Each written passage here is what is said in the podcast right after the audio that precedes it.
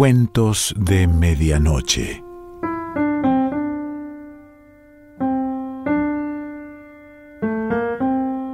El cuento de hoy se titula El descubrimiento del fuego y pertenece a Angélica Gorodischer.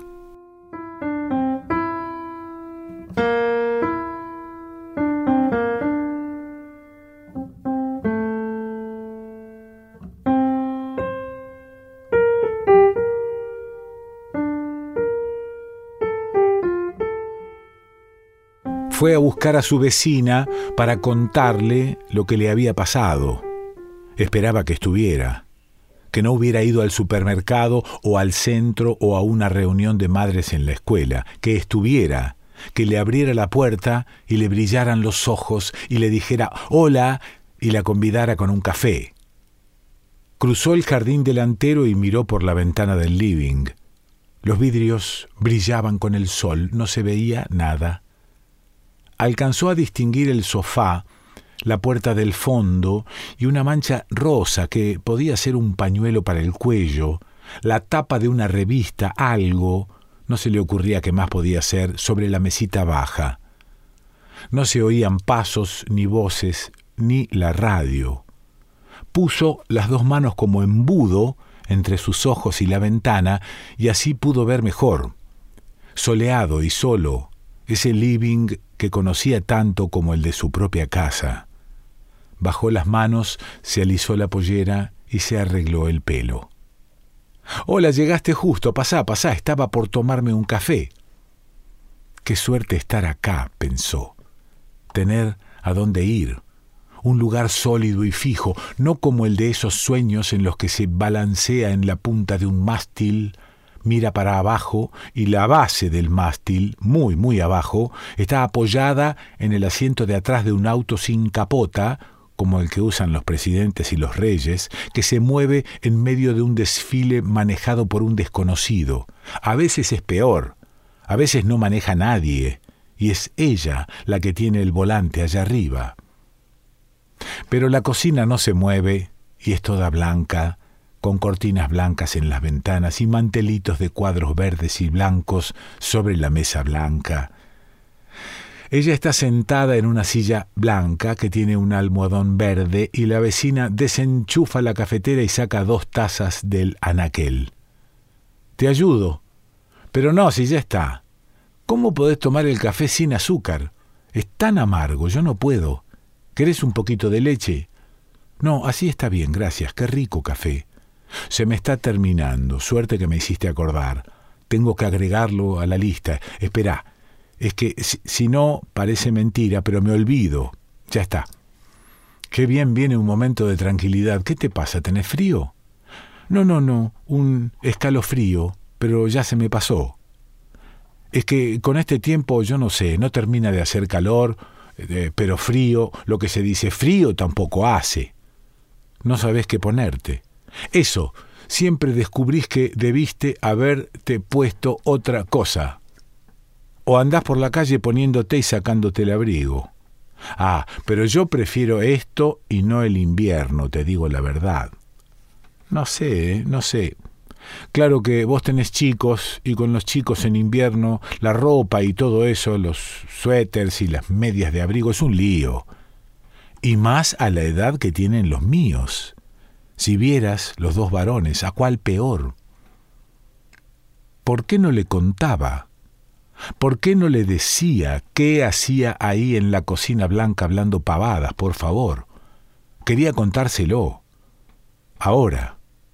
Tenía que ser ahora mismo, antes de que alguien tocara el timbre, antes de que volvieran los chicos del colegio. No, no iban a volver si todavía era temprano. Antes de que fuera tarde, no en el tiempo, ni siquiera en la mañana, sino para ella antes de que no quisiera ya contárselo a nadie. ¿Más café? Bueno, sí, gracias. Antes de empezar a tomar esa otra taza de café, el chorro oscuro y brillante va de la cafetera a la taza, hace de las dos una sola cosa. Si ella fuera un gato, creería que eso es sólido y estiraría la pata para atraparlo y morderlo, se quemaría y aprendería. Andaría rengueando unos días, buscando el piso frío de la cocina para apoyar la mano quemada, pero hay gatos que juegan con el chorro de agua, se suben al lavatorio o a la pileta de la cocina e intentan agarrar el agua. O no lo intentan. Saben. ¿Cómo no van a saber? Saben que no lo pueden agarrar, pero juegan a que pueden. Ay, Silvia, pero eso es horrible. Sí, dijo ella. ¿Y qué vas a hacer ahora? No sé. Dios mío, es que no lo puedo creer. Ustedes parecían tan felices, un matrimonio tan... Eh, estaban tan contentos juntos, no sé, tan bien avenidos. Ah, sí. A mí también me parecía. Pero me dijo que está harto, que no quiere saber nada más que la rutina lo está matando. A mí la rutina me gusta, a vos no, a mí sí. Siento placer en hacer todos los días las mismas cosas a la misma hora. Las manos parece que ya saben, que se te van solas. Los objetos cantan, la losa sobre todo y el cobre y los relojes, ya al empezar, sabes cómo va a quedar todo porque lo haces siempre. Los días son suaves así. Sí, pero hay gente que no aguanta eso. ¿Vos querés decir que sueñan con embarcarse en un velero misterioso de bandera desconocida y tripulación patibularia para ir a correr aventuras en los mares del sur? ¿O con pasar la noche en una casa encantada llena de chirridos y de murciélagos y de ojos que se mueven detrás de los ojos vacíos de los retratos? ¿O con enrolarse en la legión extranjera? No, no, no, ay, no, Silvia, no sé de qué me río, discúlpame, pero es que por un momento pensé que Marcelo, siempre tan cuidadoso, sudando en el Sahara, era el Sahara, ¿no? Eso de la legión extranjera. Sí, creo que sí. En todo caso era un desierto. Pero no creo que él piense en esas cosas. Lo que querrá a lo mejor será que de vez en cuando hagas algo inesperado, que le des una sorpresa recibirlo vestida de buzo, por ejemplo. Ay, Silvia, no sé cómo podés hacer chistes en este momento y me haces reír a mí para colmo. No veo por qué no te vas a reír. Se miraron las dos antes de la risa y se rieron al mismo tiempo y la cocina se llenó de carcajadas.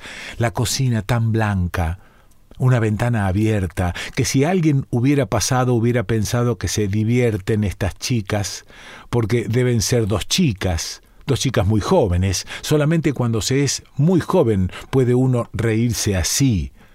Seguro que están hablando de algún pretendiente medio ridículo que una de ellas tiene y al que alguna maldad le deben haber hecho, pobre muchacho, tan ilusionado como debe estar y hubiera seguido caminando, quizás sonriendo.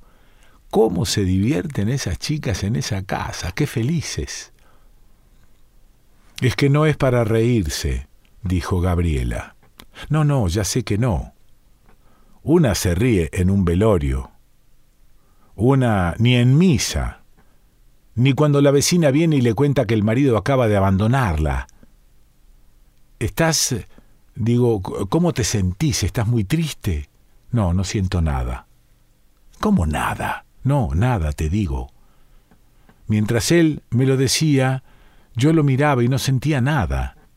Le miraba el lunar ese que tiene acá en el cuello y pensaba que nunca se lo había hecho sacar, aunque siempre decía que se lo iba a hacer sacar, sobre todo los sábados, que se afeitaba con más cuidado. Creo que le daba miedo el bisturí eléctrico que debe ser un pinchazo con quemadura todo junto, pero muy cortito, me imagino, y nunca se lo hizo sacar. También pensaba que si alguna vez se decidía e iba a lo del dermatólogo para que se lo sacara, no iba a ir conmigo. Y pensé que no le iba a planchar más las camisas. Eso me dio un poco de pena, pero se me pasó enseguida porque acordé del pomo de pintura amarilla ¿Te acordaste de qué? Ah, no grites, no dije ningún disparate, ¿no? Claro que dijiste un disparate. ¿Qué tiene que ver el pomo de pintura amarilla? ¿Qué pomo de pintura amarilla? ¿Se puede saber de qué estás hablando? ¿Querés más café? Sí, sí, me hace falta más café. Lo que pasa es que a Marcelo nunca le gustó el color amarillo. ¿Y qué tiene? A mí el amarillo ni me va ni me viene. Pero si es por eso creo que a Javier tampoco le gusta. Pero Javier no te dijo esta mañana que estaba harto y que se iba. Ah, no, no, eso no, claro. En cambio, Marcelo sí me lo dijo a mí, y mientras me lo decía pensé en lo de las camisas, que ya no le iba a planchar. Y ahí sí me pareció que me ponía triste. Entonces me acordé del pomo de pintura de un color que a él no le gustó nunca, Mejor dicho, me acordé que no había un pomo grande amarillo en el regalo que le hizo la madre a Marita cuando ella empezó a ir al taller de pintura y que después vino y me dejó antes de irse a España y que yo guardé con los libros de arte y el rollo de pósters que también me dejó en la parte de arriba del placard del pasillo. ¡Qué regalo! Pinturas y pinceles, latas de aguarrás, paleta, unos trapos blancos doblados muy prolijos, telas en bastidores, un paquete grande así. Lo hicimos entre las dos porque ella había traído todo en un bolso de playa. Así que cuando Marcelo terminó de decirme todo eso que me dijo, yo todavía estaba pensando en las pinturas. Después se fue. ¿Y vos qué hiciste? Fui y saqué el paquete de la parte de arriba del placard. ¿Qué hiciste? Saqué el paquete, no te digo. Me dio un trabajo bárbaro porque era muy grande y muy pesado. Lo habíamos subido entre las dos y más trabajo sacarle el papel y desparramar todo. Pero ¿para qué lo sacaste? Quería ver lo que habíamos puesto adentro, si estaban todos los colores, y el pomo de pintura amarilla también, y si me servía para pintar. ¿Y te servía? Claro, primero tendí la cama, cambié las sábanas, te dije. No es día de cambiar las sábanas, yo las cambio los lunes y los viernes, pero hoy las cambié. Puse esas tipo Liberty que compramos en Brasil. ¿Te acordás cuando volvimos y te las mostré? Y ventilé el dormitorio, después llevé las telas y las pinturas y los pinceles al otro cuarto y los puse en la mesa grande y me puse a pintar. ¿Sabés lo que pinté? No, ¿cómo voy a saber? Pinté un campo sembrado con las plantitas ya un poco altas. A mí el campo siempre me gustó. ¿A vos no te gustaría vivir en el campo? ¿A mí?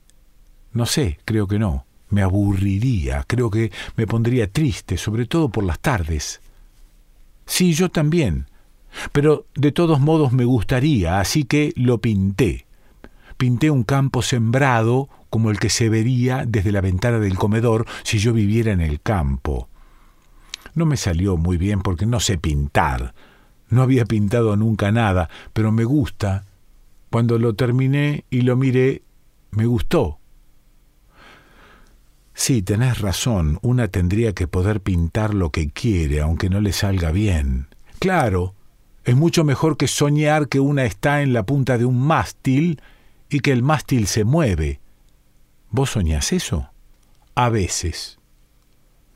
Se había terminado el café. Miraron la cafetera sin decir nada, pero no se levantaron a hacer más café. El sol seguía haciendo brillar los vidrios de la ventana del living.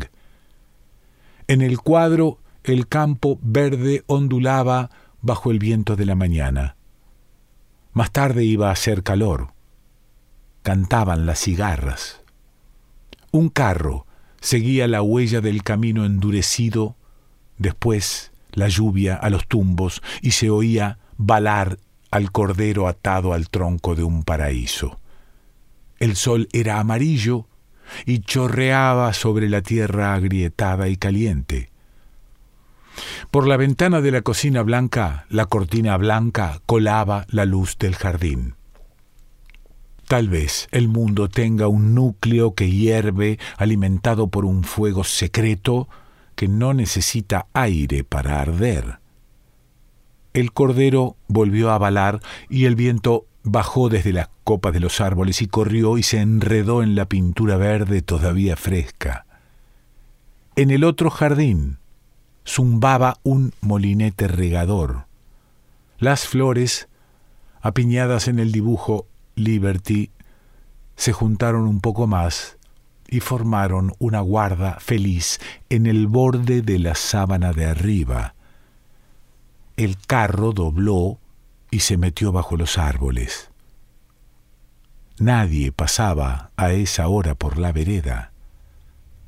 A nadie le hubiera llamado la atención el silencio.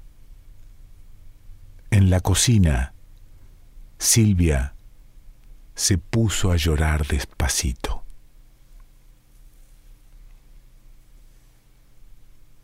Angélica Gorodischer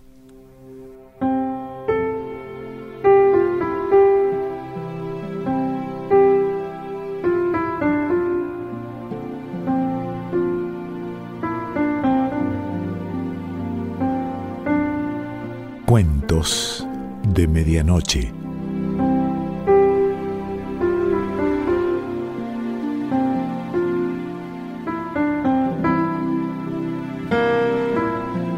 Selección Pancho Mondino. Idea y lectura Quique Pessoa.